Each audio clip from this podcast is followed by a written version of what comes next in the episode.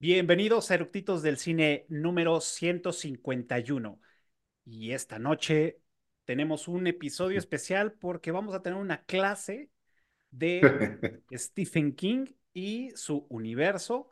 Así que vamos a hablar de películas, de series, de toda su literatura y todo lo que ha generado este señor. Y pues, así que no se lo pierdan, vayan por sus palomitas y que disfruten pues este episodio. Comenzamos.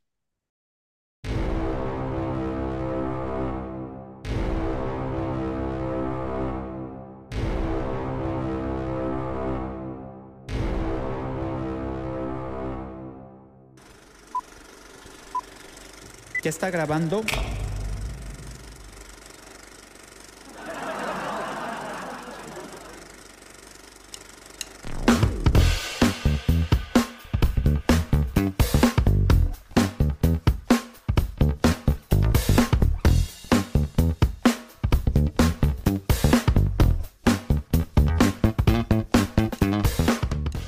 Pues ahora sí ya arrancamos con este episodio que promete un universo vasto, directo de la cabeza del señor Stephen King y obviamente eh, como vocero oficial tenemos al profe Tony que ya lo, están viendo de este lado.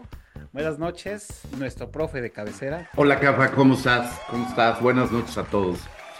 Bien, bien, muchas gracias. Y pues como siempre es agradecerte de estar aquí este, apoyando al canal y, a los, estos episodios de pues, todo este género que te late y, bueno, también no nada más del terror, del horror, de Stephen King. Ay, Dios. Salud, salud. Y de todo. Gracias, gracias. Pues, bueno, las películas que también te gustan, ¿no? También voy a aprovechar a los que se están conectando en el en vivo ah. en TikTok. Buenas noches. Este, recuerden, con ustedes son todos los martes a las 8 de la noche. Hoy fue día especial, temas de chamba y demás, pero pues bueno, estamos hoy, se, se avisó con tiempo, así que hoy 8, este, arrancamos 8.30 y espero que lo disfruten como siempre. Y bueno, todos los que nos están viendo por el lado de YouTube, con ustedes ya saben, todos los jueves. Y pues bueno, vamos a arrancar, como ya les habíamos dicho, vamos a hablar de Stephen King y todo este su universo. Eh, películas, bueno, que sería lo secundario, ¿no? Que bueno, también en, o sea, es la caja chica de Stephen King, el tema de las películas. Pero digamos que su, su, fuerte pues, es la escritura, hacer los libros, los cuentos y todo lo que ha hecho en todo, ¿no? Lo que lo dio a conocer. Y pues, como les dije, el profe Tony es un experto en, en, en la materia y así que prepárense porque vamos a tener una gran clase y les aseguro que se van a quedar picados. Así que pues, la pregunta de Chaleco es, ¿por qué Stephen King? ¿Por qué? ¿Cómo te envolviste en este tema? Este, ¿Qué fue lo que te, lo que te llamó de, la literatura de Stephen King? Pues mira, todo, todo empezó con un, un viaje de vacaciones a casa de mi abuelo que vivía en Guadalajara. Yo en aquel entonces haber tenido pues, probablemente unos 12 años. Y pues nos, nos fuimos para allá a, estar con mi abuelo. Íbamos a estar una semana. Entonces, eh, pues ya sabes, estos típicos viajes familiares donde eh, pues tu rutina se ve alterada, ¿no? Eh, y aunque pues son vacaciones, estás llegando a casa del abuelo, donde tienen otra rutina, donde en la televisión se ven otras cosas, donde el horario era diferente, y, que aunque salíamos a, conocer la ciudad y a pasear y demás, pues de repente llega, regresábamos en, no sé, la tarde, tarde, noche, y pues evidentemente pues yo no quería ver las cosas que, que veían en la televisión porque pues no eran de mi interés los programas o las series o las caricaturas que yo veía en aquel entonces, pues nadie las quería ver. Pero, pues desde siempre he sido eh, alguien que se entretiene leyendo. O sea, mi mamá no tuvo nada mejor que hacer y me enseñó a leer cuando tenía yo tres años, fue cuando empecé a, a leer las primeras letras y cuando tenía yo cuatro o cinco años, pues ya leía yo de corrido, ¿no? Cosa que era un dolor de cabeza para mi mamá porque pues, había muchas palabras que yo no entendía. Y entonces cada vez que estaba yo leyendo, mamá, ¿qué es? X, ¿no? Entonces, para los 12 años, pues yo ya era un lector avesado. los libros han sido mi pasión toda la vida. Y mi abuelo tenía una biblioteca muy interesante. Eh, mi abuelo era todo un personaje, era un tipo que creía en los ovnis y en todos estos fenómenos paranormales. De hecho, mi entrada un poco en ese mundo fue justo de la mano de mi abuelo y con las cosas que él me contaba. Y después me empezó a prestar algunos libros. Entonces, em, justo husmeando en su, en, su biblioteca, en su librero, me encontré la novela de Carrie. Estaba ahí puesta, ¿no? Entonces dije yo, Carrie, Stephen King. Pues la saqué, leí la, la contraportada, pues decía que era de horror, dije, ah, pues esto es como lo mío. Y pues empecé a leer Carrie esa semana de vacaciones, ¿no? Entonces, pues me clavé con el libro. Eh, de hecho, pues en esa semana, en los, tiempos libres que tuve, eh, pues la, la, fui leyendo. Y cuando se acabó la semana, pues me faltaban unas cuantas páginas para terminar el libro. y, y, pues yo me lo quería dejar, ¿no? Entonces fui con mi abuelo y le dije, oye, este, pues préstamelo, ¿no? Me dijo, no, pues te lo regalo, llévatelo. Entonces, ese, ese es el ejemplar de Carrie, todavía lo tengo. De hecho, o sea, fue mi primer libro de Stephen King, que casualmente pues, es la primera novela publicada de King. Y, pues, o sea, estoy hablando que si yo tenía 12 años, pues era por ahí como de 1983, 1984, cuando yo leí Carrie, que tenía pues, prácticamente 10 años de haber sido publicada, y King había seguido escribiendo y publicando muchas más cosas, ¿no? Entonces yo dije, bueno, si este cuate escribió esto, al final la terminé de leer, me gustó mucho. Años después vi la película y, y me pareció también una cosa fascinante. Y pues empecé a buscar más libros de él. ¿no? Porque dije, bueno, si escribió esto, pues ¿qué más tiene, no? Y entonces empecé a buscar y me acuerdo que me sucedió algo sumamente traumático justo cuando estaba yo entrando a la prepa, eh, pues haber tenido yo 15 años, y me encontré el, el libro de It, ¿no? Eh, traducido al español este, no me acuerdo si era por, de Plaza y Janés o de Martínez Roca, que eran editoriales españolas, que pues, eran las que traían las traducciones de las novelas de King. Yo había visto ya para ese entonces el, pues, la miniserie que salió de It, que todo el mundo cree que es una película, que en realidad salió como miniserie, eh, la, la, eh, aquel memorable interpretación de Tim Curry haciendo a Pennywise. Fue una miniserie. Perdón, que, te, interrumpa, digo, yo creo que aparte fue ahí como, yo creo que fue mucho de, la, de nuestra generación que le llamamos o que le dijimos película por el formato, ¿no? Porque tú ibas a, Videocentro o al Videoclub y te daban dos VHS o dos beta y, y era muy, muy si no era difícil, o por lo menos no recuerdo, no te rentaban series. Así es, no, VHS. Entonces, no. Yo creo que por eso también nos quedamos con todos con esa idea de que pues, era una Pero, pero, ¿sabes qué también qué pasó? Por ejemplo, con la hora del, del que, le, pusieron aquí la hora del vampiro con Salem Slot. Mm. Salem Slot también era una miniserie. Y después hicieron una edición bastante cutre para pegar las o sea, las cuatro o, cuatro horas y media que duraba la miniserie y hacer una película. Hicieron algo parecido con It también, para poderla pasar en la televisión después como un solo, en, un shot, ¿no? En, one shot. Entonces, pero en realidad, bueno, It eh, aparece en formato de miniserie, que por cierto es el, el formato ideal para las historias de King. O sea, King es, o sea, hay cantidad de memes y de chistes respecto a lo prolífico, o sea, porque es un cuate que tiene, ahorita vamos a hablar un poco en números, pero ha escrito todo y más. Ah, pero además, no, pero además el promedio de extensión de una novela de King está por ahí de las 600, 700 páginas. Sí. Entonces, o sea, no es poquito. Lo, y, conozco a mucha banda que le huye por, por ese tema, ¿no? Que son libros chonchos. Sí, ahora, por ejemplo, el libro, su, su el, el libro más grande que escribió es The Stand, que en la versión sin cortes, que eso fue otra cosa, le, le hicieron una carnicería con, con The Stand eh, cuando salió la primera edición. Eh, le, le, quitaron un montón de páginas.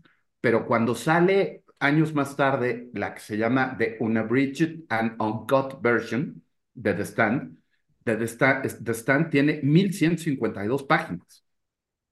Es, y es una novela, es una historia. Ya le anda pegando al caballo de Troya de JJ Benítez. Pues, bueno, y, y, JJ Benítez tiene como 800, creo. Sí, ahora, después de esa... que he leído. La, la novela más extensa que tiene, o sea, primero es The Stand y después es It, que son casi 900 páginas, It. Entonces... Eh, sí, recuerdo, o sea, recuerdo justo cuando... sí, cuando, cuando yo llego a It y, y, y consigo la novela en español, empiezo a leerla y a la primera aparición de Pennywise en la novela, veo que estos infelices tradujeron el nombre de Pennywise y le ponen centavito. Ah, claro, es verdad. En ese momento dije, nunca más, porque estos no respetan ni a su madre. Y entonces, o sea, los nombres no se traducen, los sí, nombres sí, propios no se traducen. Bueno, yo, yo, lo leí como, como Pennywise, pero sí recuerdo ¿Mm? que alguien en algún momento dijo, ¿cómo ves que le pusieron centavito? Centavito. Entonces, en ese momento dije, yo no vuelvo a leer una novela de King en, en español. O sea, la de Carrie la tengo en español, es, es la primera que leí, uh -huh. tiene ahí su lugar de honor en mi, en mi librero, claro. pero a partir de ahí, todo lo que leí de King a partir de ahí, lo leí en inglés, cosa que recomiendo porque leerlo en su idioma original sí es algo completamente distinto, por muy buena que sea la traducción.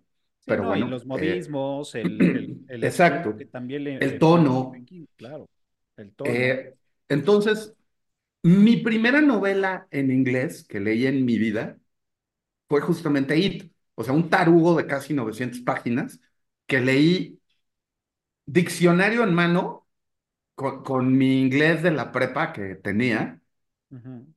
y que pues hubo cosas que de repente no entendía yo muy bien, sobre todo los modismos, los slangs, pero yo debo decir que parte de mi, de, de mi educación en, en, el idioma inglés fue con los libros de Stephen King, ¿no? Y con los cómics, ¿no? Ya, claro. también, pero haber leído It como el primer, la primera novela que, que, que agarré para leer en inglés, sí fue todo un acontecimiento y además para mí pues es eh, uno de mis libros consentidos, ¿no?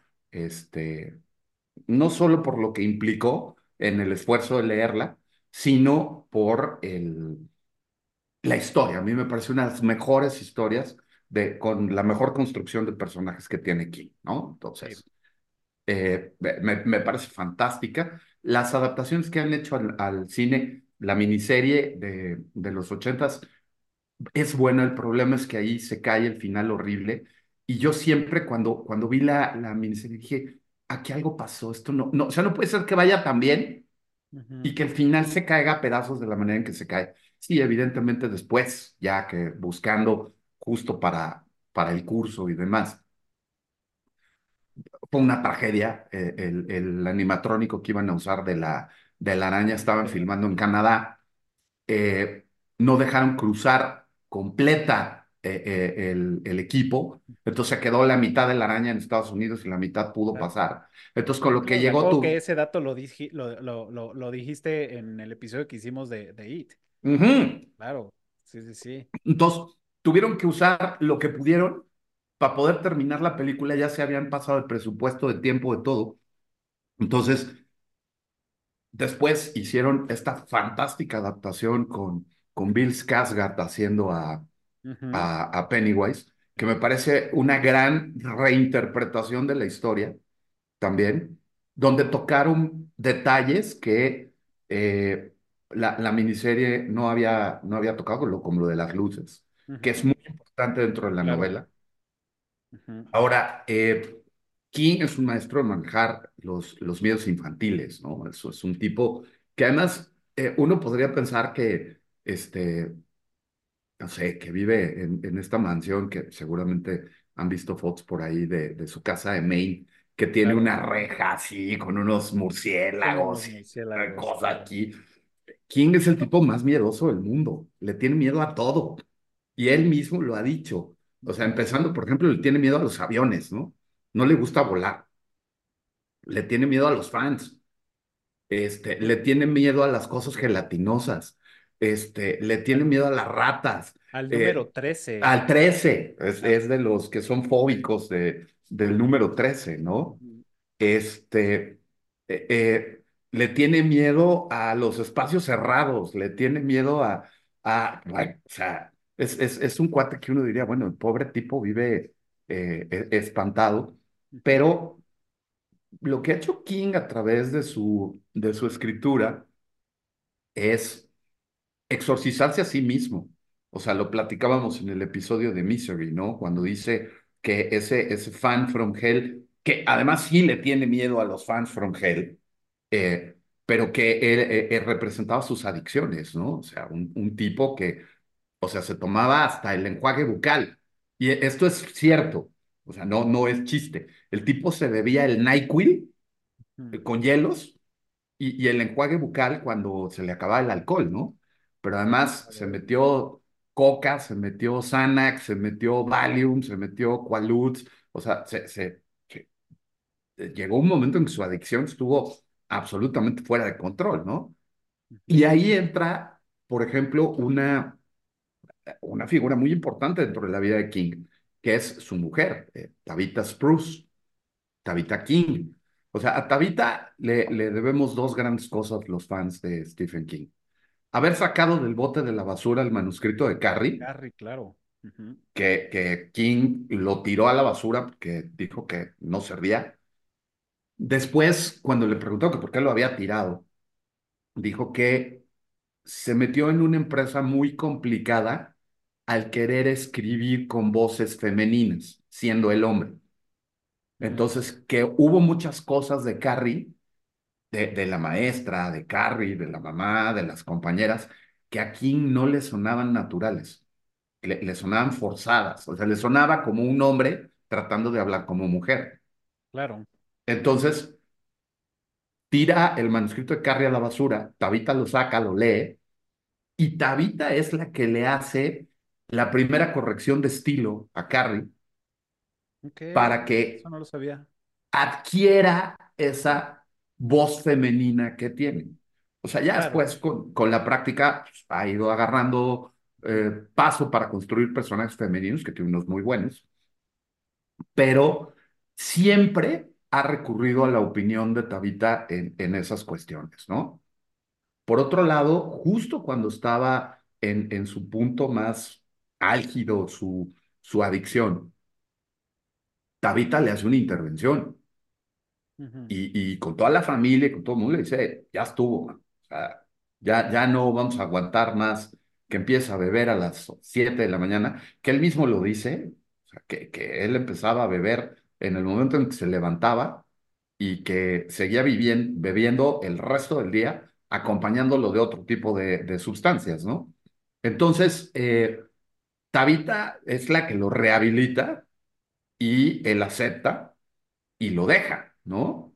Entonces, eh, pues a partir de ahí, King ha vivido una vida eh, sobria, con una recaída eh, bastante trágica después del de el, accidente que sufrió a principios de los 2000, cuando lo atropelló Es que la vida de King, de veras te digo, es, es como para escribir una novela propia. O sea, un tipo que iba en una van peleándose con su perro Rottweiler, porque el cuate traía una hielera donde traía carne, y entonces el perro se mete a, a, la hielera, se empiezan a jalonear un pedazo de carne, el tipo pierde control de la camioneta y King andaba caminando por ahí, es una carretera rural, por, por donde él vive, donde normalmente sale a caminar, y lo atropella. Y entonces, o sea, él, él lo dejan para el arrastre. Las dos piernas, la clavícula, no sé cuántas costillas, un brazo. Y cuando sale del hospital, para el dolor, le mandan Bicodín y se engancha y se engancha con el Bicodín de nuevo, ¿no? Entonces, cuando él se da cuenta, que ahí sí fue él, que se está enganchando de nuevo, dice que lo dejó de un día para otro y que pues fue, o sea, el, el, el dolor del, de la abstinencia más el dolor que sentía de, de todos los huesos rotos eh, y que pues con ibuprofeno y, y este, pues tecito de tila, ¿no? Porque él sabía que si seguía tomando Vicodin se iba a ir de cabeza. Entonces, de después de, á- ándale, después de no sé cuántas décadas de haber estado limpio, pues justo a raíz del accidente y por usar Vicodin para el dolor, empieza otra vez a sentir que ahí va otra vez a engancharse y lo deja, ¿no? Entonces, eh, además, el tipo es, eh, eh, a mí, cuando yo empecé a leer a King, me pareció fascinante, ¿no? Esta creación de personajes, de universos, de, la imaginación que tiene para contarte. Algo que le critican mucho es justo esto que, que se le ha puesto como la elefantiasis literaria, que es como muy descriptivo. A mí me gusta que, que, que, Claro. que tenga ese nivel de detalle, ¿no? Sí, hay, hay algunos que no, o sea, digo, yo te, te lo voy a contar desde, desde mi punto, desde la experiencia que tuve. A lo mejor en este momento tendría otra, pero yo solamente he leído dos libros de Stephen King. Sí, Y sí, uno sí. es It y el otro es ¿no? Como, como buen este mm, eh, Cinéfilo. Cinéfilo y aparte, pues, como lo más comercial que ha habido, Sí, ¿no? Lo sí. que yo estuve en esos, en esa época. No había visto películas de Stephen, o sea, bueno, primero, o sea, perdón, había visto las películas Sí, y un bro, y un güey, o sea, platicando así de la película de, de, de Shining. de The Y Shining, hay, ajá. hay cosas que no tienen sentido, bueno, hay muchas cosas que no tienen sentido en la película, porque pues así era Kubrick, Absolutamente. ¿no? Así Y era le valía madre, sí. Entonces, eh, en una le digo, güey, o sea, ¿qué pedo con el, con el güey de Frack y el perro que están en una habitación? Me dijo, ah, es que en el libro ahí sí te explican. Y yo, ok, oye, ¿qué pedo con Eh, esto? Ah, es que en el libro los arbustos cobran vida. Sí, yo, el, ah, el, loco. el laberinto de, de, de setos eran, eh, había unos que estaban a la entrada que tienen formas León. de animales Ajá, el león. y esos animales empiezan a cazar a Dani, ujú. lo, lo Sí, no, empiezan a estás, acechar. me acuerdo Sí, perfecto de eso, y sí, es súper sí. Entonces ahí dije, ok, entonces me enganché con, con todo esto y primero leí The Shining y sí, muy después dije, bien. bueno, pues un- otra de las películas de este güey que, me, que la neta también me marcaron y que también reforzaron el, el- el- que a mí lo mío, lo mío es el terror, dije, ah, Sí, pues era, era ahí, entonces también leí. claro. Y en ese entonces, digo, también porque me enfrenté a un pinche libro más grande que, que el Baldor, Sí, sí. dije, güey, pues chale, güey, o sea, y, y, y- muy chavo, como que dije, no, la, la neta es que no es para mí. O sea, nunca he dejado un libro a medias, este, pero estuve a punto porque sí fue, se me hizo muy cansado. Eh, ahora, con el tiempo, yo creo que ya podría tener otro punto de vista, porque tampoco me gustaba el- la, la- la literatura tan descriptiva. Pero después me encontré a, a autores que empecé a- en esta época oscura que anduve, que me metía mucho ahí al tema del vampirismo, que me metí mucho, mucho tiempo en el, en el, en el, en el chopo, pues ujú. ahí en- encontré muchos autores que son descriptivos, ¿no? También Guy de Maupassant también lo es, este, varios, varios que son de terror, son Pero, descriptivos y te envuelven en esa atmósfera y me gusta. pero mira, yo, yo creo que hay eh, como dos vertientes dentro del autor descriptivo, ¿no? Uno es el, el, eh, tipo Lovecraft, Ah, que dice mucho y no te dice absolutamente nada. O sea, e, era, era enorme, impresionante, pero no te dice qué es, no te dice cómo es, no, nada, ¿no? sí, Y alguien como Stephen King que entra mucho en detalle, que, por ejemplo, en la historia de, de The Shining, es delicioso sí, encontrar la historia del Overlook. sí, O sea, porque para King, y justamente fue uno de los grandes berrinches que, que hizo King con, con Kubrick, para King el Overlook era un personaje. Y aunque Kubrick convierte al hotel también de alguna manera en, en ese lugar ominoso. En, en la novela, si te acuerdas, está este rollo de que la caldera hay que estarla purgando manualmente cada X tiempo. Y entonces la historia se convierte en una bomba de tiempo, porque conforme eh, Jack Torrance empieza a enloquecer y su familia a empezar a huir de él, y él se empieza a perder en, en los fantasmas y en, en, en los pasillos del Overlook, cada vez se le olvida más este asunto de que tienen que purgar la caldera. Y entonces llega un momento en donde la caldera va, va a explotar. Eso es algo que en la, en la película de Kubrick ni lo menciona, ¿no? Claro. Y que, y Y que es algo, tenía, Dani tenía alucines con la caldera también, ¿no? sí, también, sí, también. sí. O sea, hay muchos detalles que, que el libro cuenta. O sea, por ejemplo, el- el- esta parte, y que además, por ejemplo, cuando King presentó el manuscrito de The Shining, traía un prólogo donde contaba como toda la historia del Overlook. De ese prólogo eliminaron como la mitad o un poco más y solamente se quedaron las historias que vienen ya en la edición final, donde nos cuentan quién lo construyó, de todas las cosas que pasaron, de lo que pasó en el cuarto 237, este, lo de eh, el, el incendio que hubo, eh, en fin, ¿no?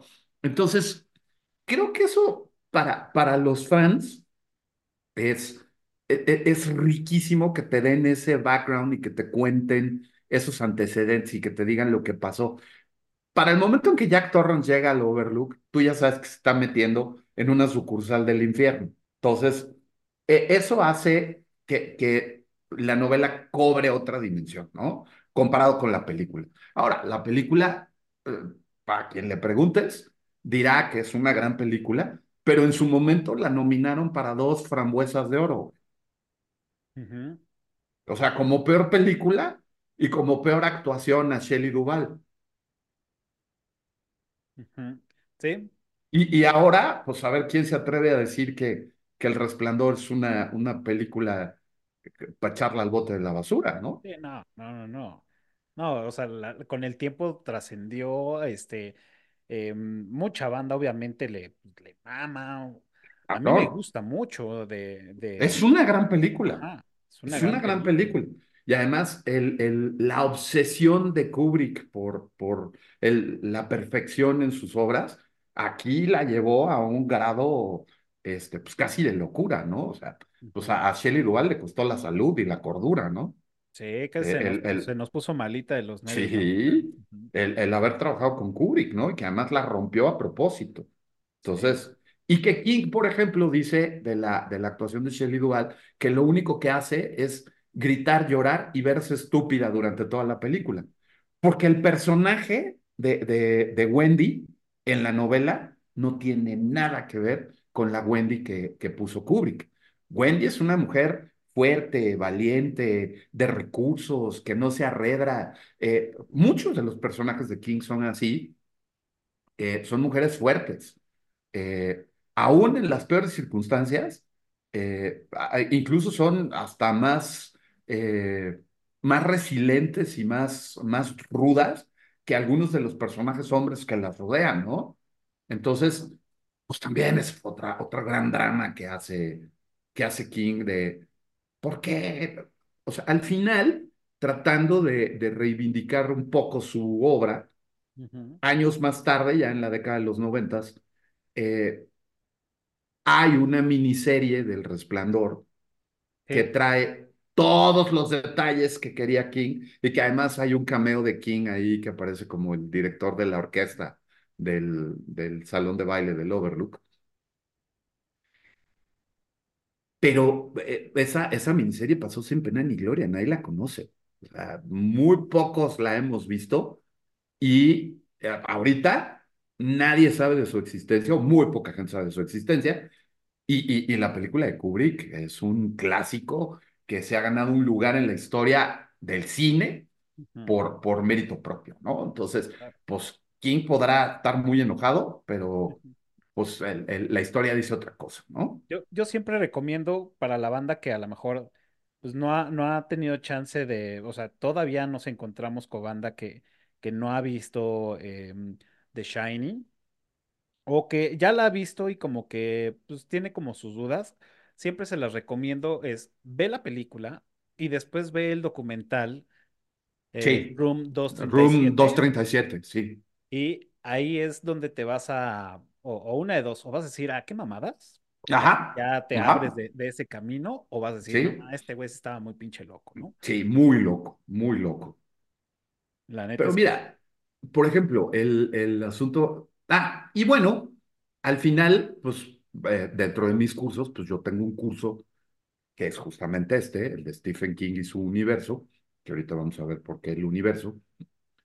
Y el curso surge en un diplomado que yo tomé hace unos años, en, por ahí del 95, en el claustro de Sor Juana. Era eh, de literatura fantástica, el diplomado.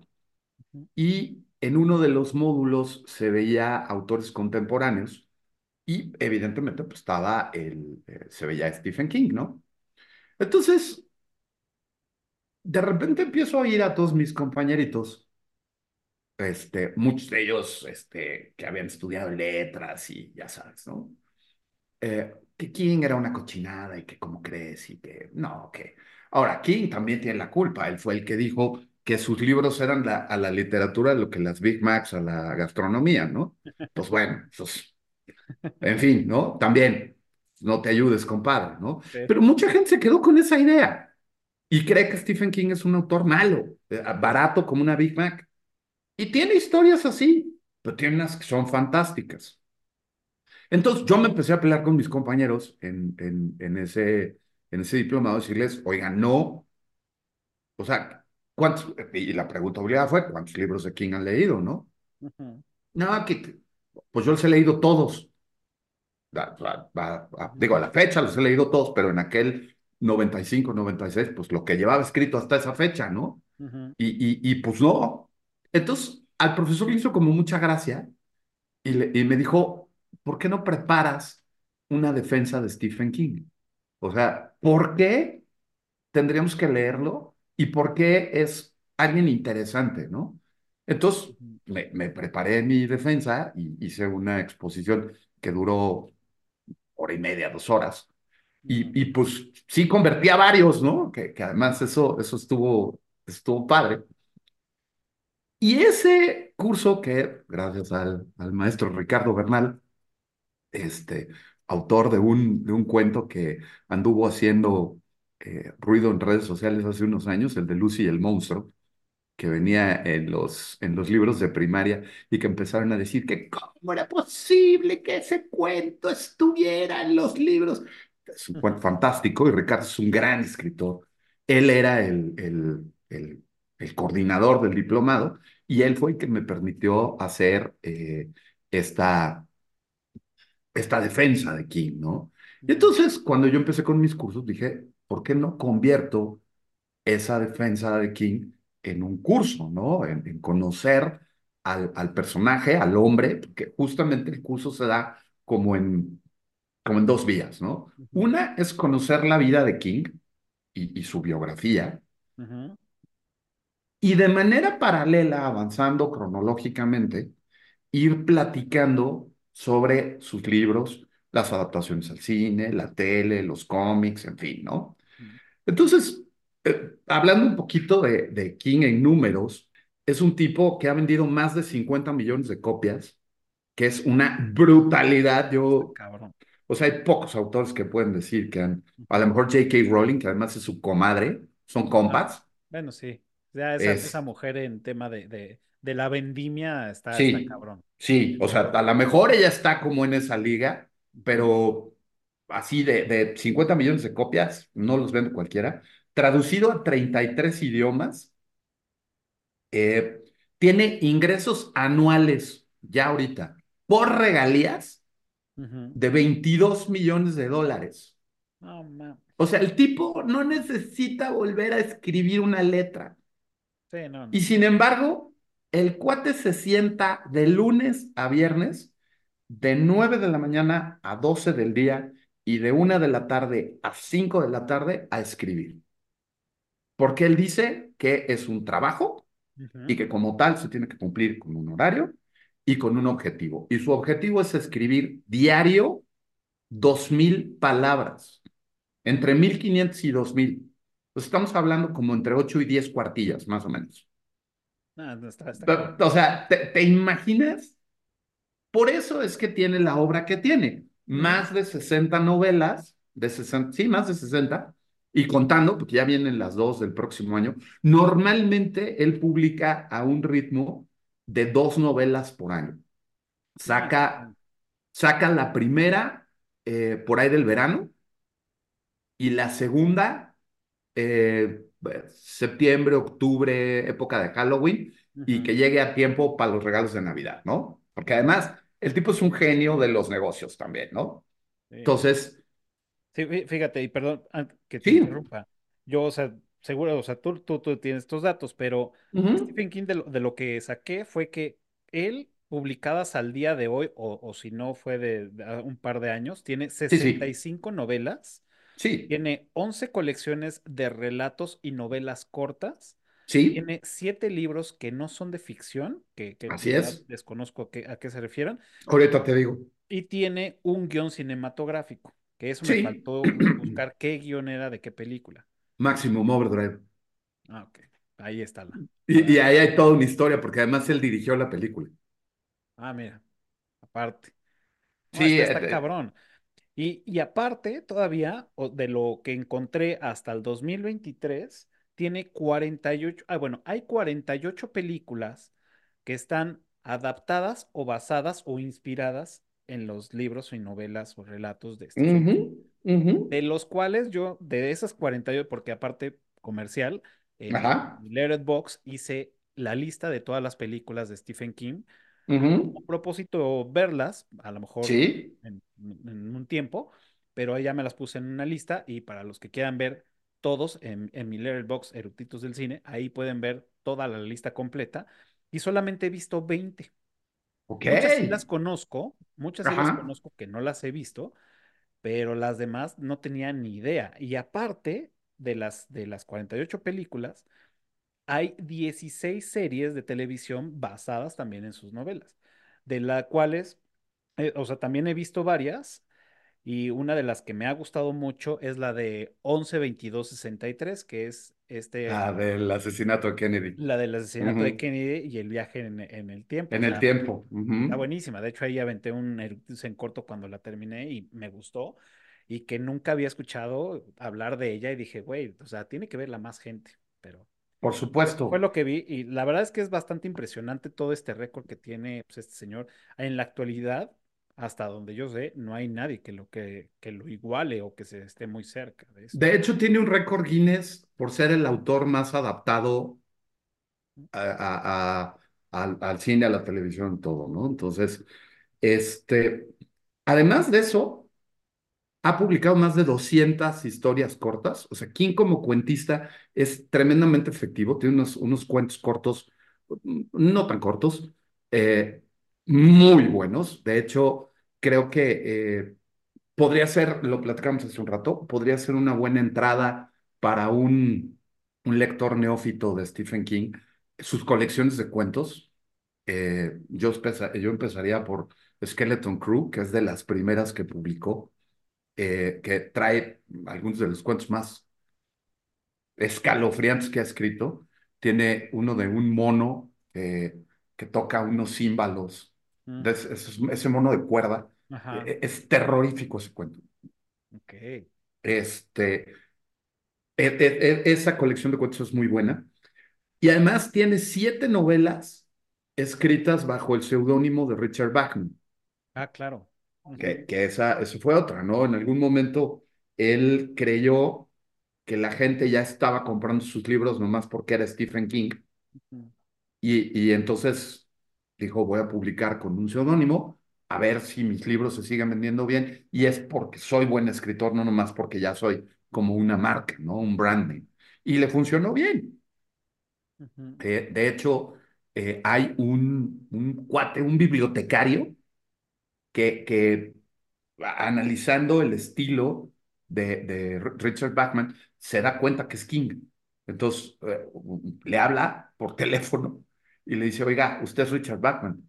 Y, y entonces King lo, lo, lo, lo, acepta, lo felicita y le dice, o sea, aguanta, no digas nada, yo voy a decir que, que, que yo soy Richard Bachman. Entonces sale a decirlo y, y dice que Richard Bachman muere de cáncer de seudónimo. O sea, tiene, tiene un humor muy particular. Eh, sí. King es, es, un tipo eh, que, que eh, por ejemplo, es muy activo en, en, redes sociales, sobre todo Twitter, es como, sí. como lo suyo. Escribe mucho en Twitter. Sí, lo, eh, lo, sigo y sí, sí veo ahí varias y, y, y, habla de política y habla, sa saca fotos con Molly, su, su perro corgi, que, este, que dice que es Molly the Thing of Evil pero hasta los pies de foto que le pone a las fotos de Molly eh, sí, son claro. cosas que dices, güey, no. Entonces, sí, sí. hablando de este punto que decía él que, la, que su, su literatura es como una Big Mac, eh, pues el mundo literario se ha encargado de demostrarle lo contrario. Es, es un tipo que ha ganado 15 Bram Stokers, 14 premios World Fantasy, cuatro, cuatro World Fantasy, seis British Fantasy, eh, un premio de la National Book Foundation, eh, fue nombrado Gran Maestro, Grand Master del Mystery Writers of America, porque también como escritor de novela policíaca es fantástico. Tiene unos cuentos que no son, o, o, o novelas, que no tienen nada que ver con el horror, que son de corte absolutamente policíaco y es fantástico escribiendo novela negra. Eh, eh, una eh, medalla nacional de las artes, un premio O. Henry, un Edgar, Horror, el Horror Guild Writers, el, sindicato de escritores de horror, le ha dado seis premios y tiene un premio Hugo por uno de sus libros de no ficción el de Danza Macabra.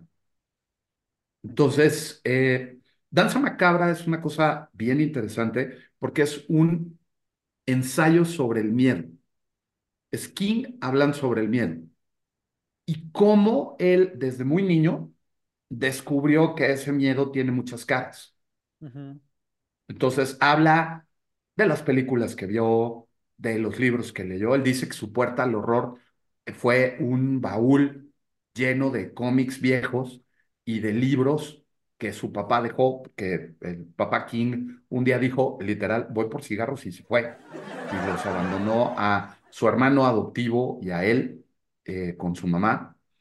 Eh, y entonces un día, revisando el ático, encuentra este baúl y lo que hay adentro de ese baúl son novelas de Lovecraft y un montón de cómics de la legendaria EC Comics, que pues, son los que editaban eh, Tales from the Crypt, por ejemplo, sí. ¿no? Entonces, ese fue la entrada de King al horror, ¿no? Entonces, ahora, es, es un tipo que, que el oficio de escritor lo trae de la cuna. O sea, él, él dice que su primera venta de un, de un texto fueron eh, 25 centavos que le pagó su mamá en, en unas vacaciones uh -huh. donde estaba de insoportable y entonces mamá King le dice, escríbeme un cuento. Y entonces el, el pequeño Stephen, que en aquel entonces ha de haber tenido cinco o seis años, escribió un cuento sobre un conejo y, y, se lo dio a la mamá y la mamá le pagó 25 centavos por, por ese cuento. O sea, ese es el inicio de la carrera literaria de King. Wow. Después, con un mimeógrafo viejo, que encuentran él y su hermano, empiezan a publicar un periódico, un fanzine, que se llamaba Dave's Rag. Eh, Dave, David King, era, es, es su hermano. Y, y, pues se llama Dave's Rag, que pues, él era el titular, aunque King era el que escribía todo. Y entonces ese periodiquito lo imprimían en este mimeógrafo viejo, que es como una copiadora. Para los que no les tocaron claro que, aquellos exámenes en, en, la primaria de, con tinta morada, este, sí, mimeógrafo era como una copiadora. Lo vendían en, en la primaria y vendían el ejemplar en cinco centavos. King empezó a hacerse de una buena lana porque empezó a escribir historias mm. que dejaba en continuación. Y entonces claro. lo, los chavos buscaban la siguiente y la siguiente. hasta que la, los directores, los maestros y los directores de la escuela se dieron cuenta que estaba haciendo negocio y le prohibieron eh, vender el periódico y le quitaron sus ganancias, ¿no? Entonces, este, pues fue una cosa bastante gandalla. Sí, sí, sí. Pero, eh, pues en, en 1967... En otras palabras, eh, llegó el SAT y te dijo... le, le cayó el SAT, tal cual.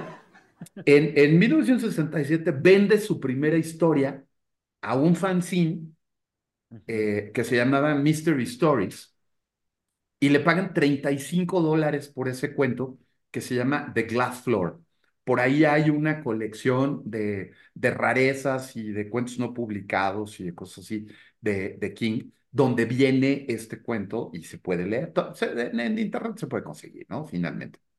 Eh, entonces, eh, pues eh, King tenía en, en el 67, eh, pues como él nace en el 47, pues tenía 20 años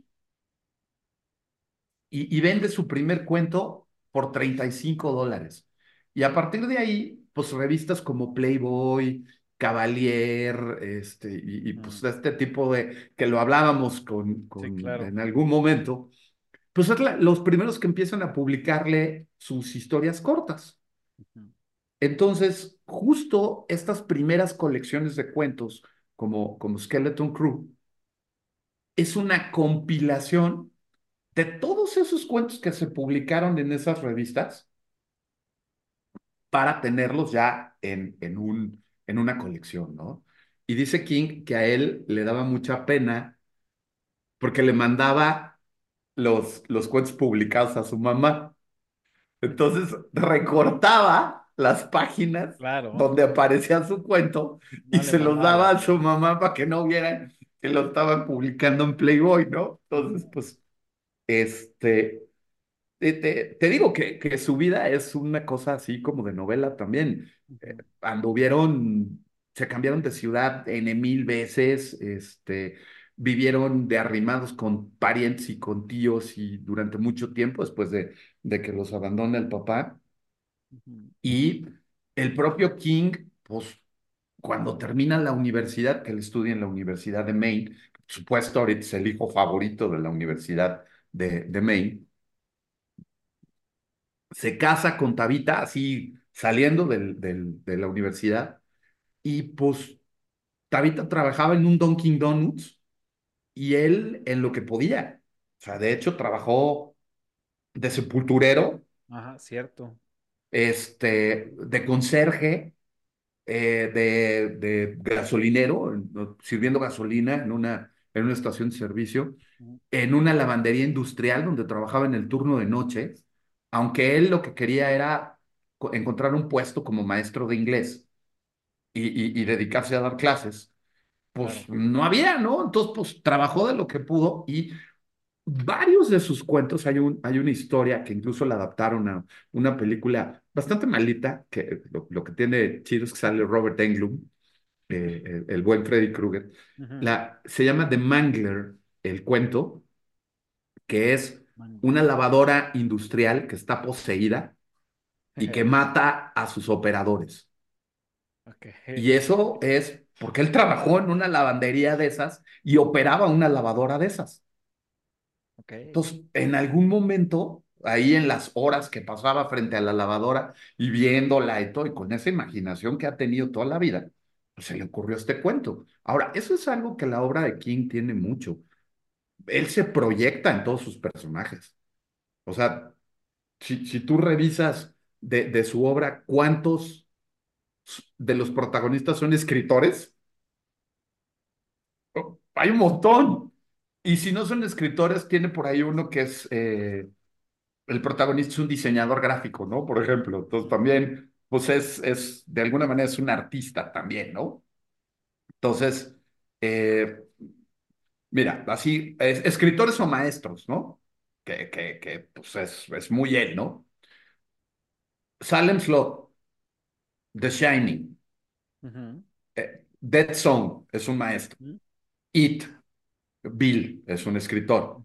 Misery, La mitad siniestra, The Dark House. Pet Cemetery, aunque el papá es doctor, el, el eh, eh, George, este, pues es, es, maestro en la escuela de medicina. Sí, están relacionados. Ajá, The Mangler, el cuento de la lavadora que te decía.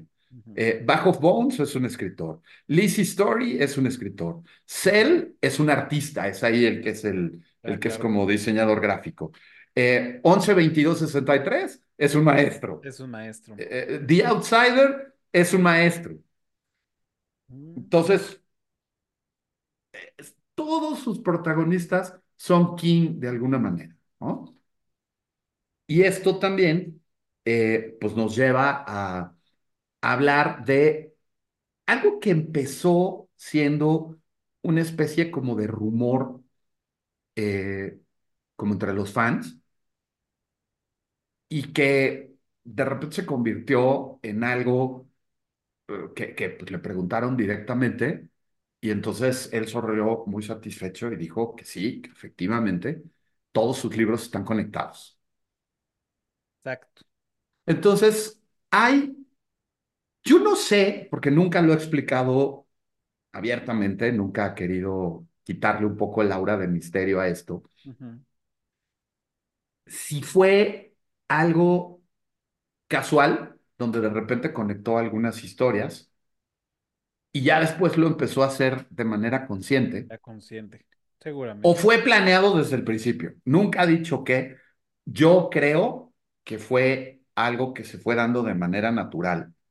Yo también. Y que de, cuando, se dio, cuando se dio cuenta que estaba inconscientemente conectando sus historias, dijo, pues vamos a hacerlo de manera consciente. o algún fan se le acercó y le dijo, oye, ¿qué tiene que ver fulano? Porque lo mencionas en, en esta novela y pues ahí le ha de haber también crashado y digo, ah, mira, no está mal igual ir uniendo piezas. Y pues sí, la neta es que sí, o sea, tiene todo el sentido. Ahora, el, el gran conector, digamos, que, que fue lo primero que le brincó a, a, muchos de estos fans observadores, estos constant readers, como, como los, los llama King, nos llama King, este, es el personaje de Randall Flagg. El personaje de Randall Flagg es la encarnación del mal, es el, diablo, el demonio, eh, todo lo malo que le puede suceder a alguien es, es Flagg. Es el protagonista, el antagonista en The Stand, esta novela donde se desata la supergripa. El, el líder de la facción malvada de los humanos que sobreviven es Randall Flagg. Pero sin embargo, Flagg tiene muchas caras y muchas encarnaciones. Flagg se le conoce también como el hombre de negro, como el hombre sonriente, en fin, tiene muchos nombres. Y aparece en muchas historias de King. Eh, de hecho, sí, a veces no con el nombre de Randall Flagg, pero si hay algún personaje malvado que tiene las iniciales RF, seguramente es una iteración de Randall Flagg, ¿no?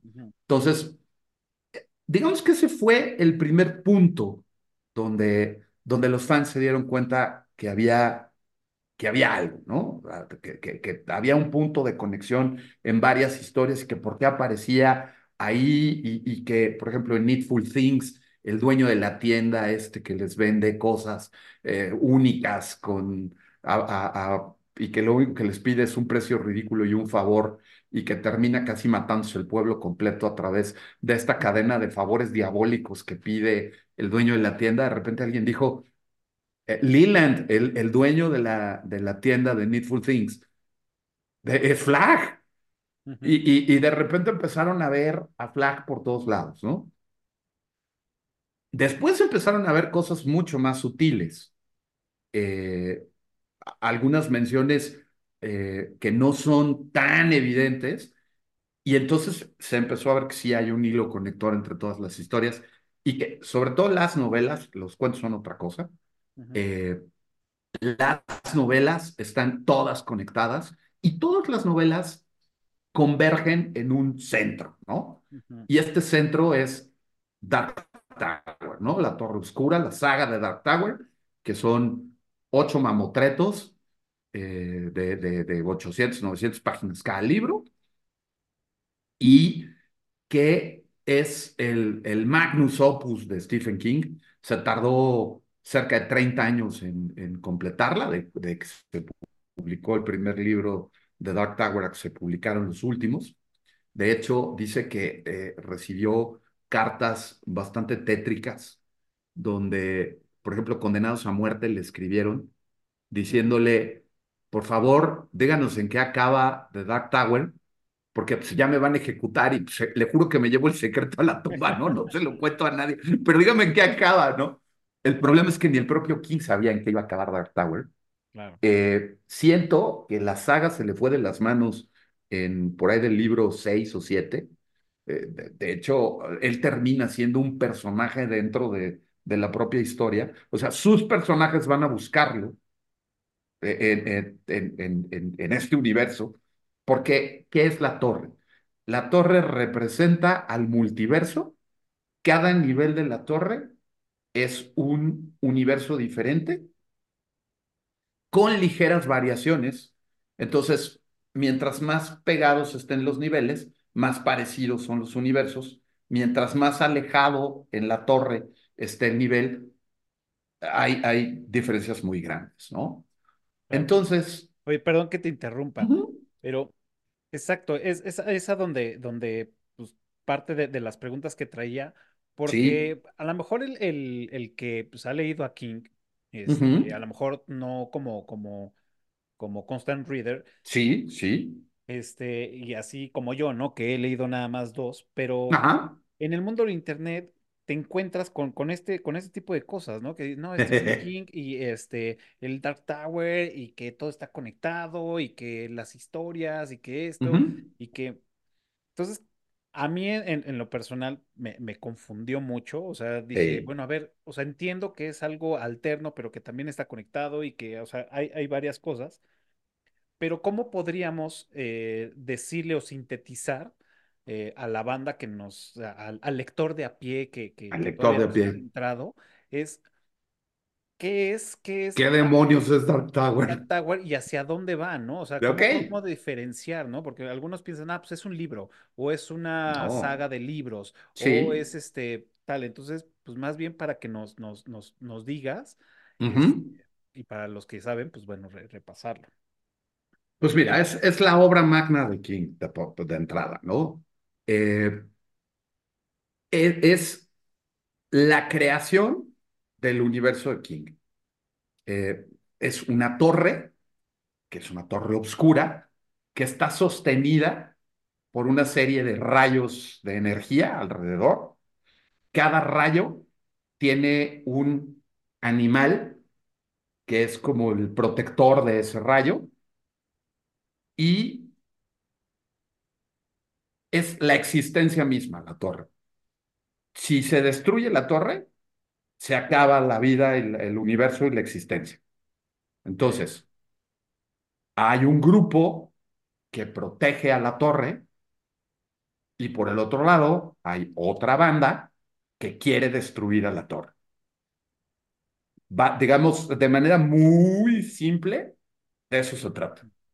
Entonces, se forma algo que King denomina un catet, que el catet es un grupo de gente que está unida como por el amor, digamos. Entonces, este catet está encabezado por Roland, que es el héroe de The Dark Tower, y con Roland hay una mujer en silla de ruedas, un adicto rehabilitado, un niño y una cosa que se llama Oi, que es una especie de mapache perro que puede hablar. Entonces, ese es el captet de, de Roland. Por el otro lado está el, el rey escarlata, el Crimson King, con todos los malos, ¿no? Entonces, Dark Tower te cuenta en un principio la historia de Roland, cómo es que llega a, a convertirse en este héroe que es. Empiezas a entender que hay diferentes universos dentro de la torre. Es el multiverso, que ahora tan llevado y traído en los cómics y todo. Eh, entonces, Roland es la encarnación del rey Arturo en su universo. Y es un vaquero. Roland, en vez de tener la espada Excalibur, tiene un par de pistolas que son como su Excalibur, así de poderosas y así de mágicas, y junto con, con su grupo está tratando de salvar la, la torre y su existencia. ¿Qué es, qué es el libro del que el, el jinete? Eh, The Gunslinger, sí, el primero, el pistolero. El pistolero, exacto. El pistolero. eh, ¿qué, ¿Qué es lo que pasa? Estos compañeros de Roland son extraídos de otros universos. O sea, llegan de, de otros universos, de un Nueva York alterno, cada uno de ellos. Entonces, hay, hay momentos en el libro que son muy simpáticos, porque, por ejemplo, hablan de McDonald's, ¿no? Y entonces uno de ellos le dice, ¿McDonald's? ¿Y eso qué es? No, no manches, o sea, ¿no hay McDonald's en, en, tu universo? No, en mi universo se llama, este, Reynolds, ¿no? Uh -huh. Hay un refresco que existe en, en dos de los universos y en el otro no. Eh, así, ¿no? Entonces ahí te empiezas a dar cuenta que, que nuestro universo este, donde estamos haciendo el, este eructitos y hablando de esta ficción, es uno de los niveles más dentro de la torre. Okay. Entonces, hay un universo donde sucedió la supergripa de The Stand.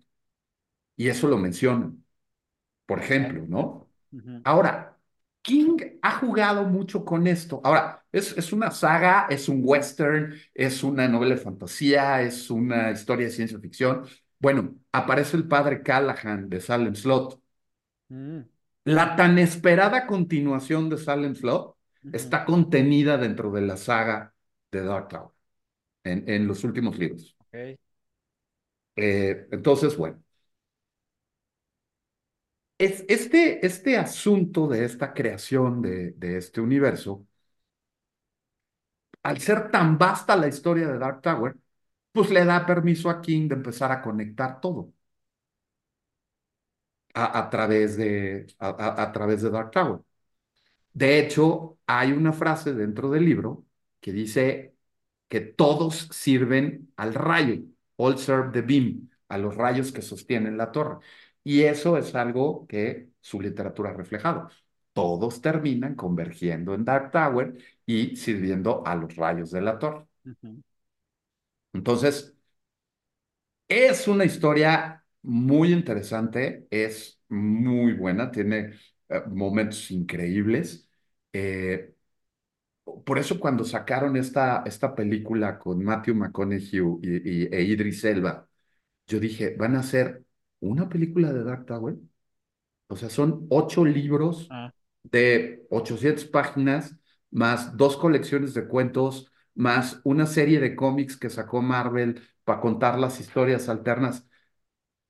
Y lo van a contar en una película. Por eso la gente no entendió nada claro. con la película. Dijo, ¿esto qué es? O sea, yo la veía y decía, esto es el, del libro 1, este es del libro 5, aquí se brincaron al 3. Hicieron un desastre.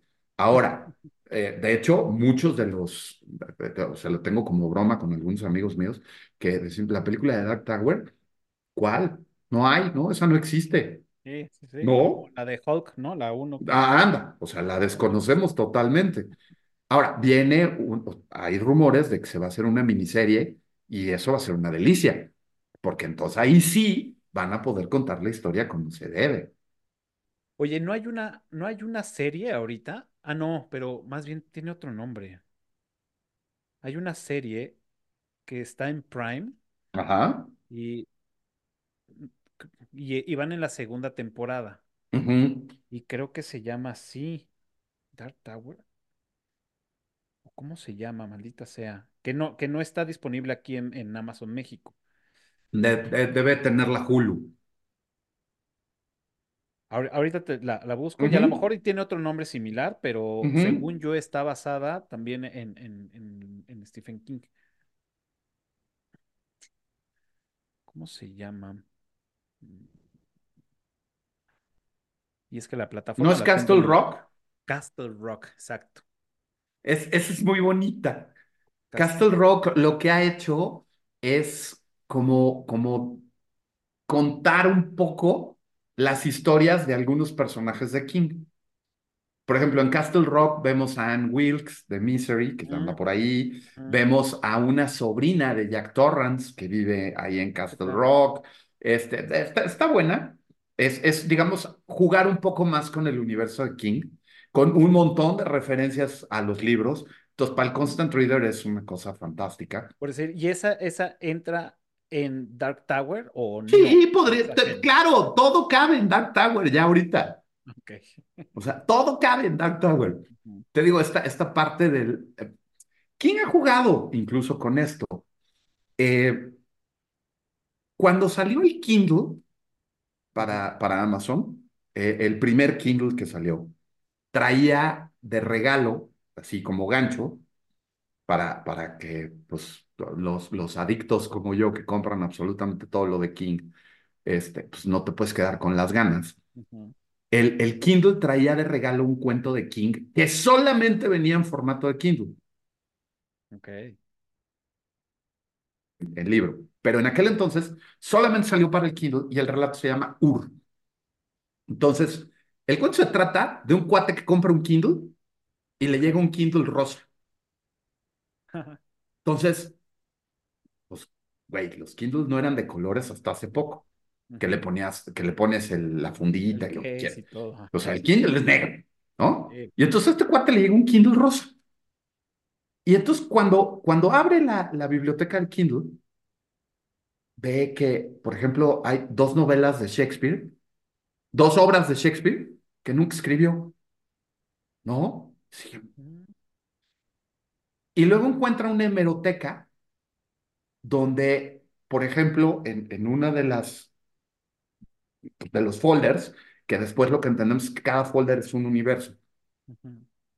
En uno de los folders, el mundo se acabó en la guerra de los misiles de Cuba de 1968, la que evitó en nuestro universo Kennedy. Bueno, en ese universo sí sucedió, hubo un ataque nuclear y el mundo se acabó en, en 1968. Y, empieza a haber cosas, ¿no? Otras donde a Kennedy no lo mataron, ¿no? Y Nixon nunca fue presidente. Entonces, pues, está como muy sacado de onda con lo que está viendo y lo que está leyendo.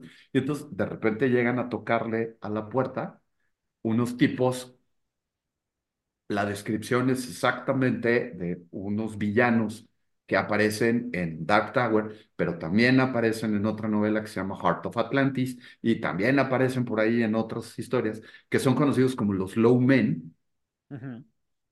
Y le dicen, eh, e, e, ese, ese Kindle no es tuyo.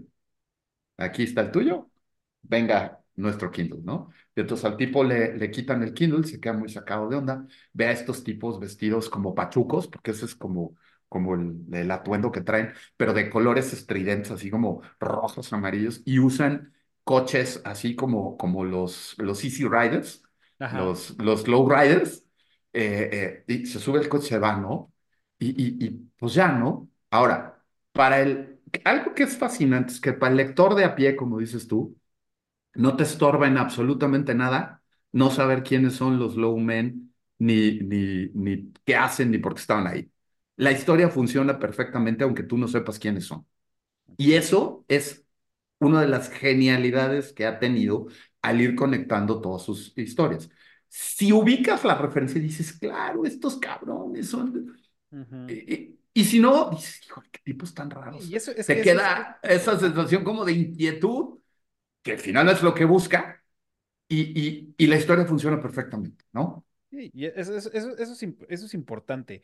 Y no nada más en el tema, digo, como bien lo dices con, con, con King en sus novelas y en sus, en sus cuentos, sino también en el cine, ¿no? Hay, hay este, como que siento que ya les está empezando a caer o ya les cayó de alguna forma el 20 de si vas a hacer una película que a lo mejor, por decir Marvel, toda la, la saga de Marvel, que es ahorita lo que está, lo que mucha gente está ya incluso... Decepcionada. Ajá, y, y, disgustada, ¿no? Que dicen, sí. para ver esto, tengo que ver cinco series más y trece películas para poder este, disfrutarla bien, porque si no, no tiene, o sea, puedes verla y dices, ah, pues sí, fue un superhéroe y estuvo entretenida, ¿no? O sea, realmente ya la riqueza del, del personaje y de todo lo que viene detrás del mundo Marvel, ya lo pierdes, entonces ya no tiene tanto sentido y dices, pues sí, fui a ver una película de un superhéroe que se madrea y buenos, malos y ya, o sea, la premisa, punto. Sí, Pero si ya vienes con todo ese backup de con todas las historias, pues entonces, no, y es que faló este güey, y, y acuérdate que desapareció, y entonces por eso aparece acá. Entonces ya empieza a tener sentido. Y eso es al que la, la banda ya empieza a decir, güey, no mames. Y, y la banda que no ha venido con esta ola, dice, no, güey. O sea, la neta es que no lo voy a ver porque, pues, no, una, no lo voy a disfrutar como este güey lo me cuenta que lo disfrutó. Y la neta es que no tengo tiempo como para echarme tantas, ¿no? Entonces creo que les falta eso, esa parte de poder ser tan independientes que no, no sea el, pues, muy plana la historia, ¿no? Así es. Entonces, te digo, pues lo, lo que él, él ha hecho es conectar todas las historias. A propósito, ya ahora eh, hay guiños a todos. De, de hecho, por ejemplo, en una de las últimas que escribió, que es Billy Summers, que es un, un thriller sobre un asesino a sueldo que lo traicionan los mafiosos que, que lo contratan. Hay una parte donde Billy se esconde en las montañas de Colorado porque pues, se desquita de, de- o sea, se da cuenta que lo están, eh, que le van a poner una trampa y que, y que lo van a entregar. Entonces él se escapa y se esconde en las montañas de Colorado y en una cabaña ahí en, perdida en, en, en los cerros de Colorado. eh, de repente se da cuenta que desde la ventana de su cabaña hay una cañada así, un, un barranco enorme, y del otro lado está el Overlook y Mm, ve el Hotel Overlook desde su ventana, y, pero es el Overlook que ya está incendiado, el que se quemó en Doctor Sleep. claro, Eh, eh, o sea, este tipo, ahora, no te dice que es el Overlook, claro. Te lo da a pero, entender. pero el Constant Reader la pesca así, güey, está viendo el Overlook desde su ventana. Ujú, Si no eres Constant Reader, dices, pues quién sabe qué está viendo este güey, ¿no? O sea, hay un edificio quemado. Y además empiezan a pasar cosas como raras, ¿no? Mientras él está ahí, un cuadro se mueve y todo, pero igual, dice, "Pero, cabrón, pinche Overlook, aunque se quemó y está a kilómetros de distancia, o sea, está jalando a este güey. Sí, pero si no, es un momento raro, sobrenatural dentro de una historia policíaca que, por otro lado, es, no tiene más nada de sobrenatural más que esas cuatro o cinco páginas donde él está en Colorado y no te estorba para nada para disfrutar el resto de la, de la historia y del personaje de Billy Summers y demás. Pues sí.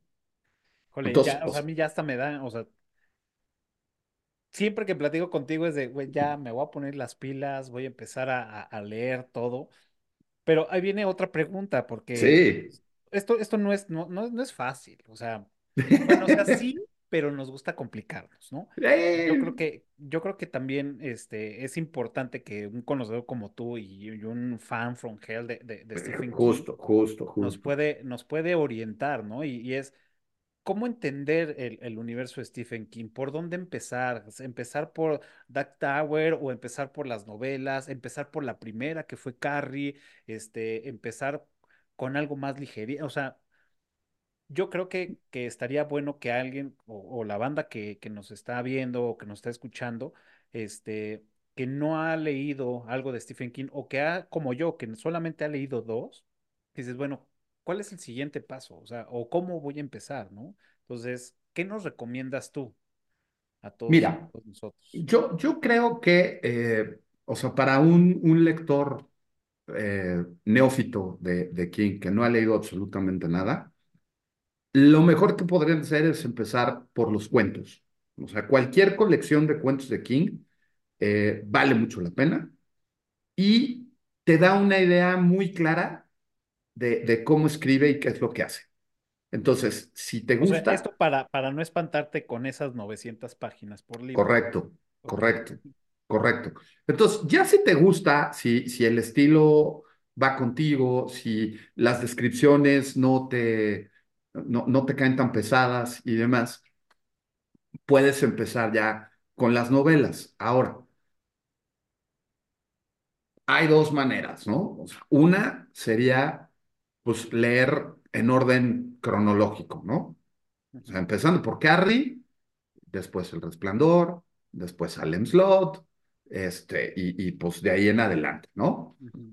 ¿Por qué? Porque al final, si, si, si te vas a convertir en un constant reader, eh, es necesario que tengas todo ese backup para, para poderle entrar al juego de las referencias, ¿no?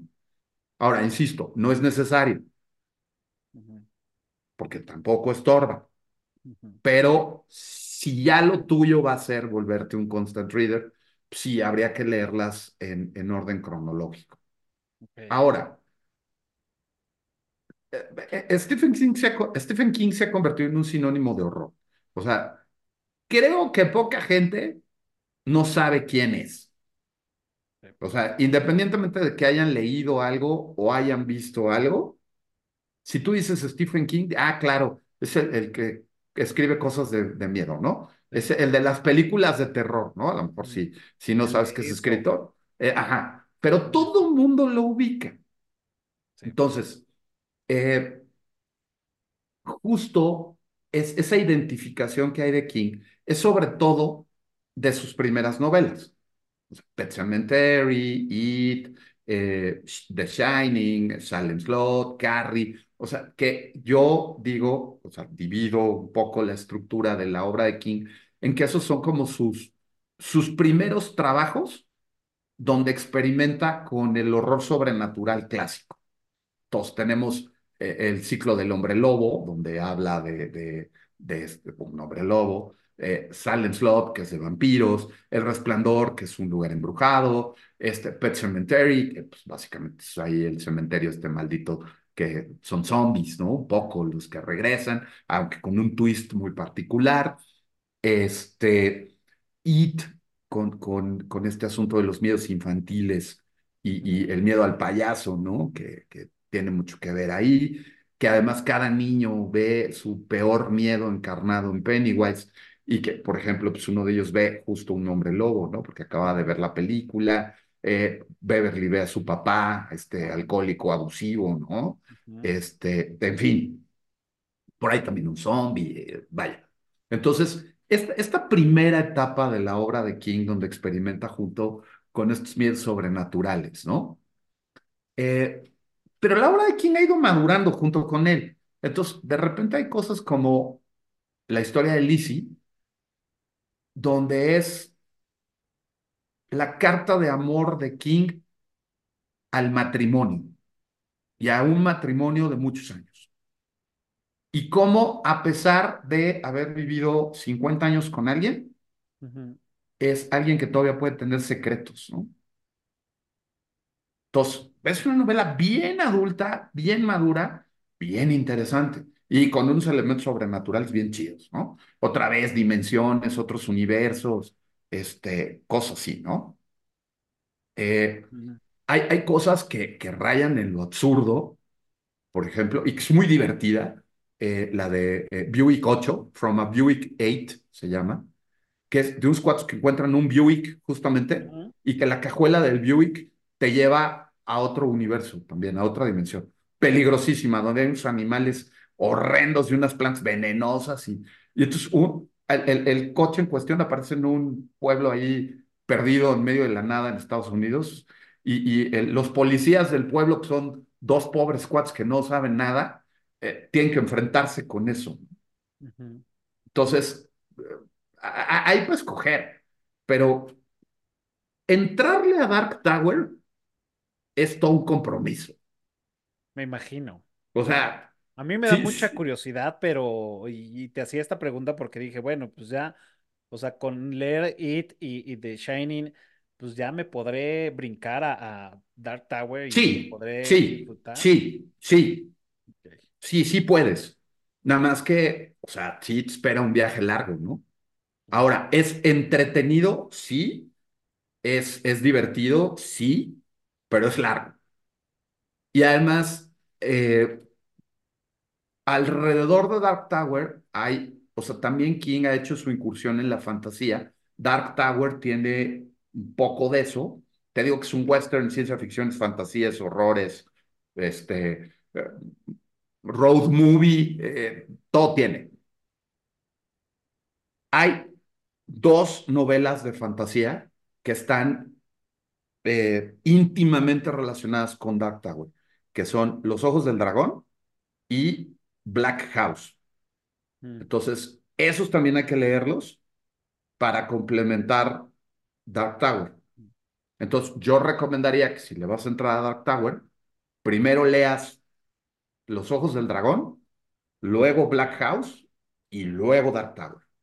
Digo, de, todos modos nos, tienes que dar una lista o nos tienes que dar ah, claro, algo, algo así porque pues digo, aquí se queda en el video y ya yo pues yo lo anoto, pero pues para la banda que, que nos está viendo o escuchando como, como podcast, pues bueno, ahí ya. No, no, no, claro, lo, en algo así, te lo, te lo mando y te mando algunas recomendaciones, por ejemplo, de, las colecciones de historias cortas.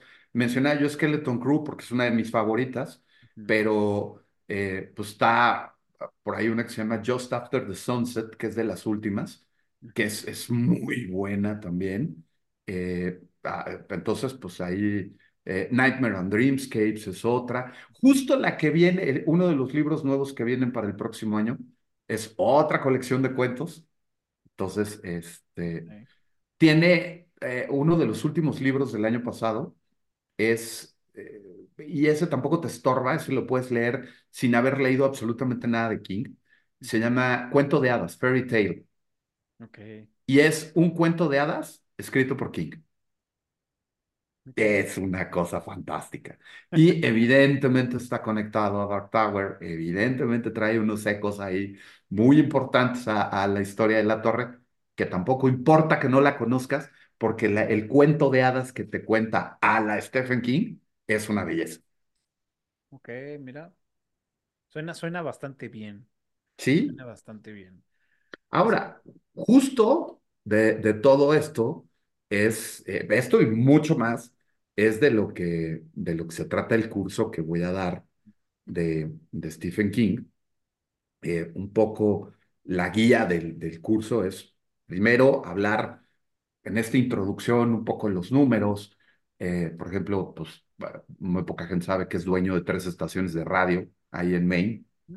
Este, una donde pasan rock clásico, que es el que le gusta.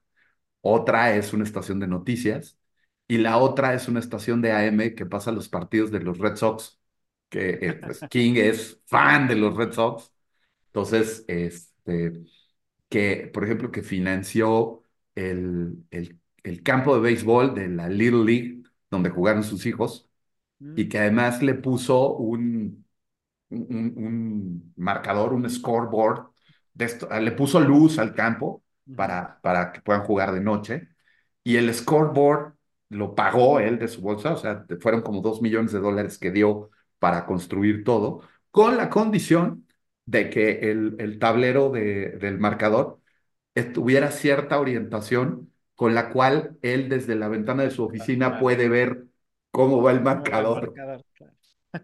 Entonces, bueno, cosas como esa son de las que vamos a hablar eh, en, en la sesión de introducción, pero o sea, eh, eh, los módulos son, por ejemplo, el segundo es los de Early Years, que puse yo, que es sus primeros trabajos, King como estudiante, su infancia, su familia, que ya hablamos un poco, pero pues es mucho más.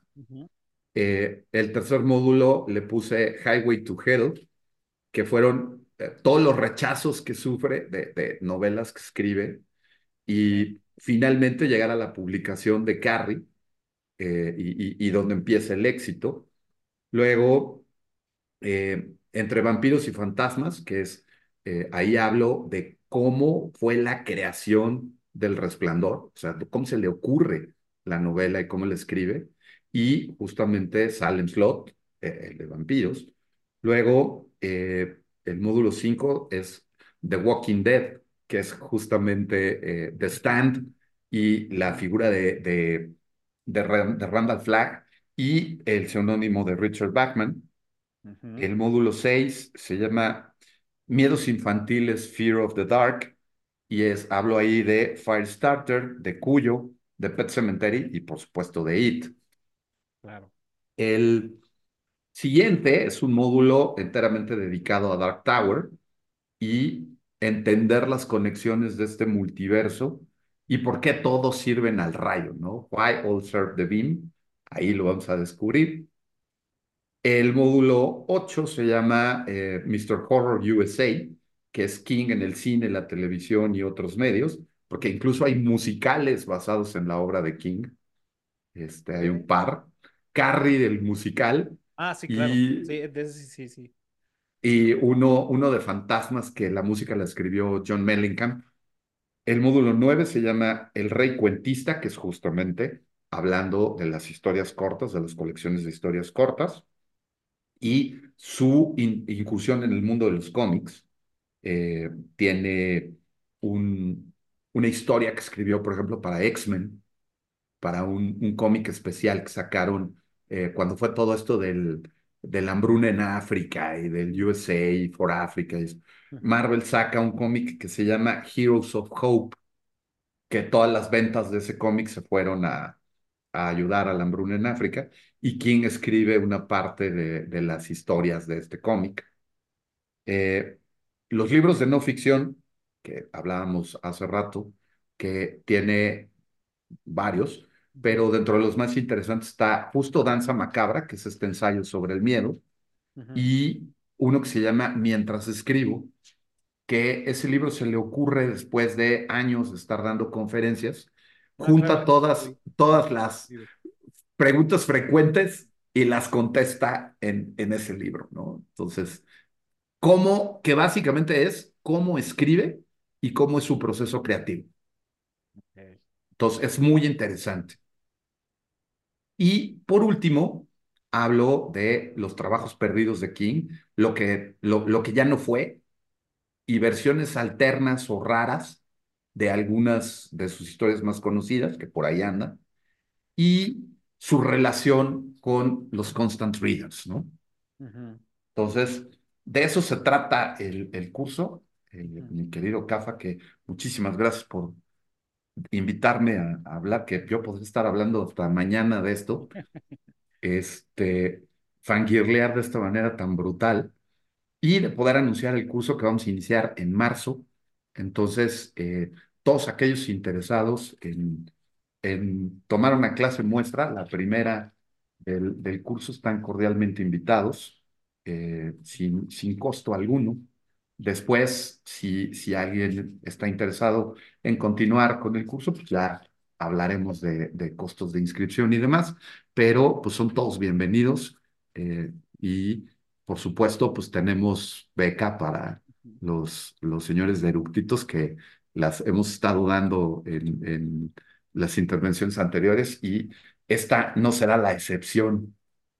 Perfecto. Oye, a ver, y, precisamente con eso, y también agradezco aquí el, el, el, patrocinio de que pues, nos has hecho con, con, todos los demás episodios, pero ¿qué te parece si eh, esta, esta, esta beca que, que, nos, que nos ofreces para este episodio, Ajá. tú dime cómo se la ganan, que te escriban en, en, Twitter o en Instagram? Sí, sí, sí. No sé, este...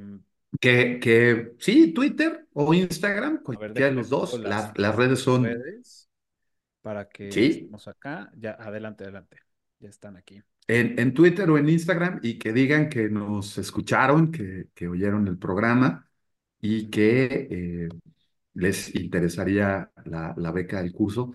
Vamos a, en esta ocasión, y debido a, a la deferencia que tuviste conmigo para regalarme un, una hora completa, poquito más, este, vamos a dar dos becas. Entonces, los dos primeros que escriban, este pueden ganarse eh, la beca para, para este curso, que pues ya, ya dijimos de qué, de qué se va a tratar, ya vieron más o menos cómo va la onda. Entonces, bueno, pues serán bienvenidos en el curso.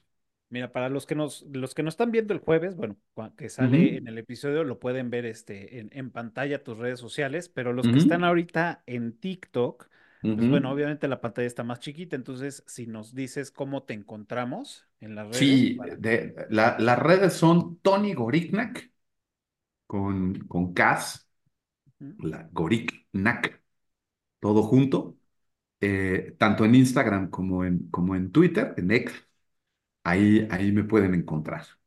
Perfecto. Pues ya saben, los que ahorita nos están viendo en, en TikTok, este ya sea que, que lo, que lo busquen en, en Instagram o, o- o en Twitter.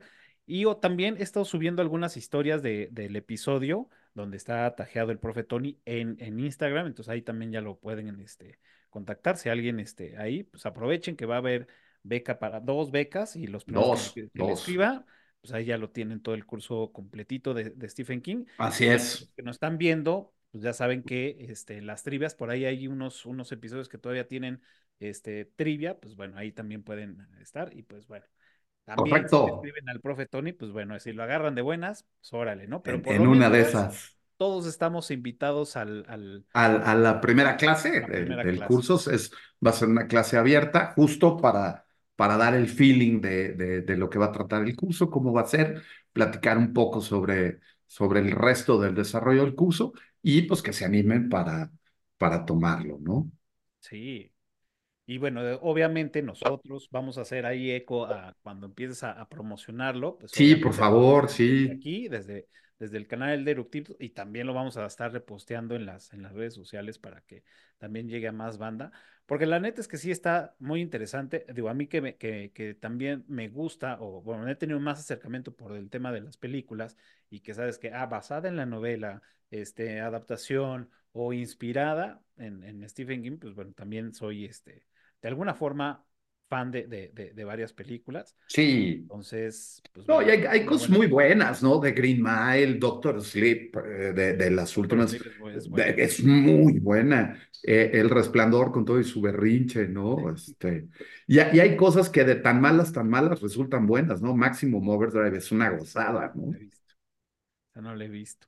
Oye, y, y bueno, y pues digo, siguiendo en, en el orden este, que pues, normalmente tenemos aquí en el episodio, es este, la recomendación, ¿no? Antes, antes de irnos, eh, Sí. la recomendación, obviamente, pues como es un, especial de Stephen King, nos gustaría que nos recomendaras una película de Stephen King. Obviamente, pues ya It y, y The Shining, pues ya están Sí, son obligadas, son obligadas. chaleco.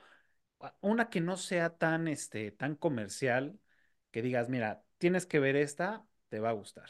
Mira, hubo una miniserie hace, hace unos años que donde podemos ver otra más de las encarnaciones de Randall Flagg y que es un- un- una situación bastante tétrica. Es, digamos, el flautista de Hamelin con una vuelta de tuerca a la King, ¿no? Esta miniserie se llama The Storm of the Century. Ok, Muy recomendable. no, no la tengo en el radar esa. The Storm of the Century. De hecho, esa fue algo que primero surgió como miniserie y después se publicó el guion novelado. O sea, e- e- es, es una rareza dentro de la obra de King, que no es que primero haya sido una novela o un libro y, y lo adaptaron a la miniserie. No, fue escrito como guion para televisión y después se publicó el guion novelado. The Storm of the Century. Muy, muy recomendable. Creo que son cuatro capítulos una cosa así. Tampoco es que eh, te vaya, se te va a ir la vida viéndola, ¿no? ok. Va, esa me la, me la anoto. Y yo lo que les voy a recomendar que también, yo creo que ya ahorita como, como generaciones, este, nuevas generaciones que también no, no han visto como todas este, estas películas, pues vamos a decirle viejillas de, de, sí, sí, sí, sí.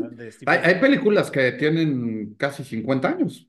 Yo les, yo les recomiendo eh, Cementerio de Mascotas.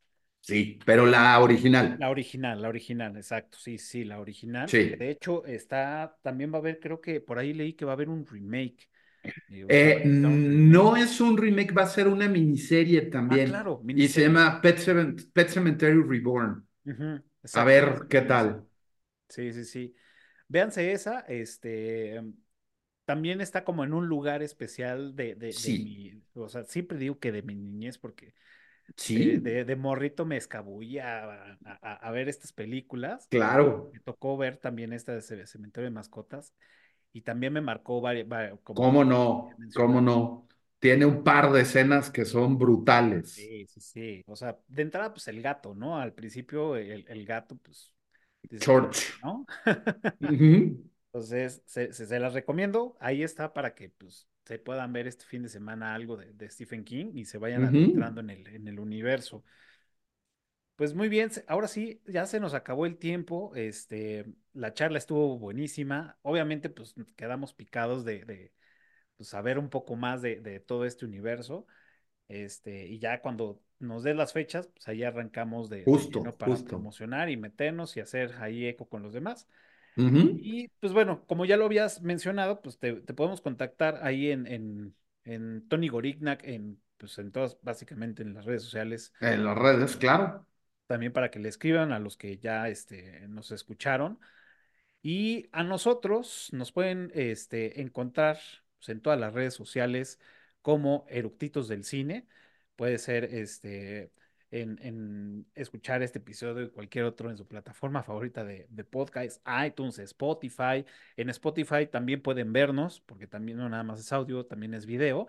Este, y pues donde inició todo esto, aquí en, en YouTube y si ya llegaron a este momento, háganos el paro y suscríbanse, denle pulgar arriba y píquenle a la campanita que nos ayuda muchísimo a seguir con este proyecto, a llegar a más comunidad, a mucha banda que, le gusta todo el, este, pues el cine y platicar y pues escuchar a, a, pues, a banda platicar de esto y obviamente leemos comentarios y demás.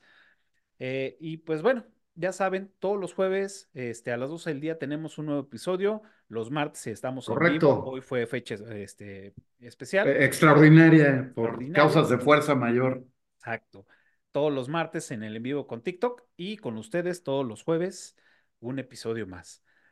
Tony, profe Tony, muchas gracias por estar aquí conmigo como siempre.